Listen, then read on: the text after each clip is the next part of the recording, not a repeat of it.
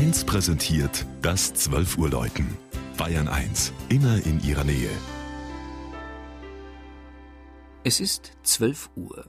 Das Mittagsläuten kommt heute aus Litzeldorf in Oberbayern.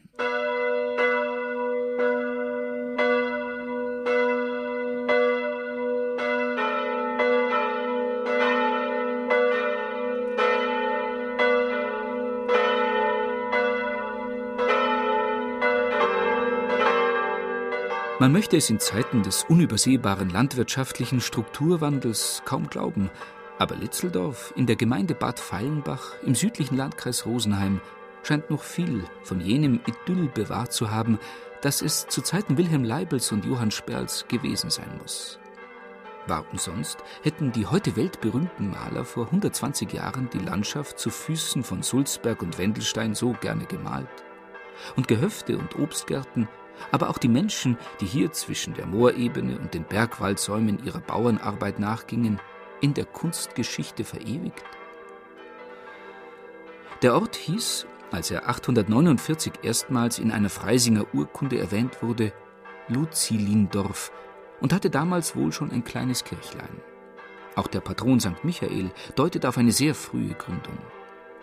Das heutige spätbarocke Gotteshaus mit seinem dreijochigen Schiff dem leicht eingezogenen Chor, seinem steilen, holzschindelgedeckten Dach und dem zwiebelhaubenbekrönten Turm ist malerisch ins Dorf eingebunden.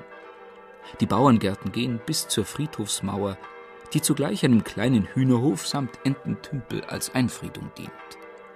Zum Wirtshaus sind's nur die paar Schritte über die Straße und zum Bäcker nicht viel mehr. 1709 zu Michaeli wurde die Kirche eingeweiht.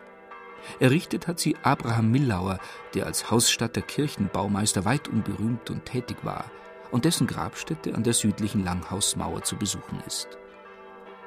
Zum 300-Jahr-Jubiläum führte die Theatergruppe im Juli mit über 100 Mitwirkenden die Litzeldorfer Passion auf.